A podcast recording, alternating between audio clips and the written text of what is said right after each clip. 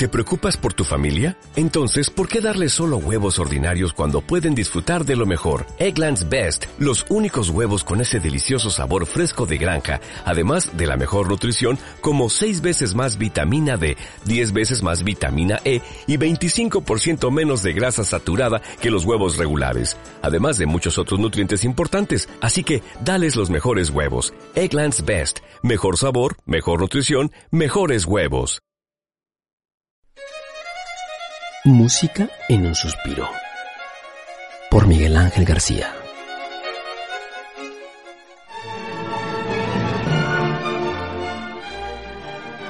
Si hay alguien aquí a quien no he insultado, le pido perdón.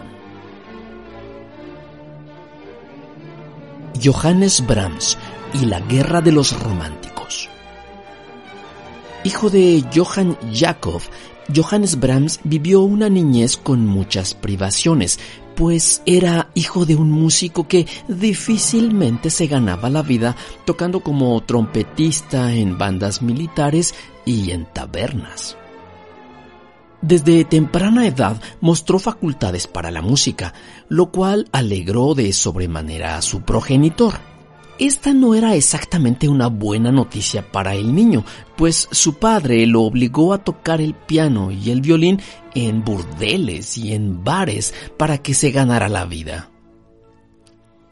Había, sin embargo, algo que molestaba especialmente a su padre, y es que Johannes Brahms se sentía profundamente llamado a la composición, actividad que no representaba un futuro halagüeño desde el punto de vista financiero. Como pudo, dedicó buena parte de su tiempo a componer, hasta que un día supo que el gran Robert Schumann visitaría Hamburgo. Delicadamente empacó algunas de sus creaciones y se las hizo llegar en un sobre. Aquí vino la primera de muchas decepciones que tendría en su vida. Schumann regresó el paquete sin abrirlo siquiera. A pesar de ese duro golpe, Brahms continuaba componiendo y dando conciertos. Conoció al violinista virtuoso Remengi, quien a su vez lo introduciría al gremio de grandes artistas de la talla de Joseph Joachim y Franz Liszt. Brahms se dio cuenta que la música que se estaba generando en ese momento, principalmente inspirada por Berlioz, Liszt y Wagner, buscaba ante todo el éxtasis y la catarsis a través de la exaltación de los sentimientos. La música en ese momento debía exacerbar las emociones humanas y llevarlas al extremo. Brahms no estaba de acuerdo, pues si bien la música debe ser un medio para la expresión emocional, debe tener también una dosis de equilibrio estructural y mesura apolínea. La guerra de los románticos estaba por iniciar. Sin embargo, Brahms no era nadie aún. Así las cosas, el virtuoso violinista Joseph Joachim instó una vez más a Brahms a acercarse al maestro Schumann. Después de una primera negativa, Johannes Brahms aceptó y tímidamente tocó su sonata en do menor ante Robert y Clara Schumann. Estos quedaron sorprendidos y maravillados. Desgraciadamente, Robert Schumann moriría un año más tarde, dejando a Clara en una posición difícil, pues la historia estaría llena de dimes y diretes sobre la posible relación amorosa de esta con el joven hamburgués. En adelante, Brahms fue reconocido como el Mesías de la música que enfrentaría a los falsos dioses, a saber, Wagner y Liszt. La guerra estaba declarada. En pleno terreno del bando wagneriano, es decir, en la Gewandhaus de Leipzig, Brahms interpreta su concierto para piano número uno en re menor.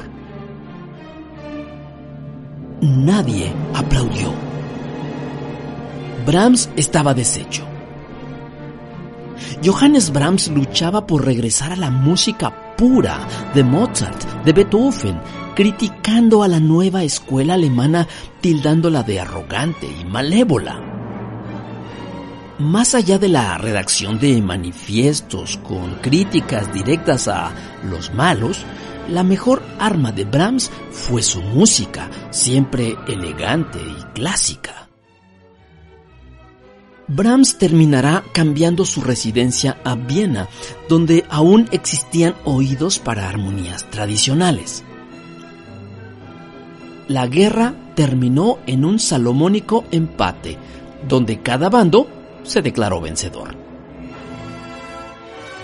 A la edad de 64 años, en marzo de 1897, Brahms era testigo de cómo el público aclamó su cuarta sinfonía en Viena.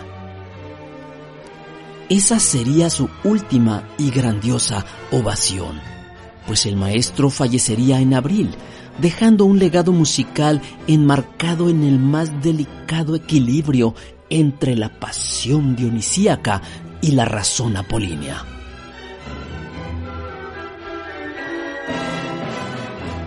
Aquí es donde toma sentido su agresión. Si hay alguien aquí a quien no he insultado, le pido perdón. En un suspiro.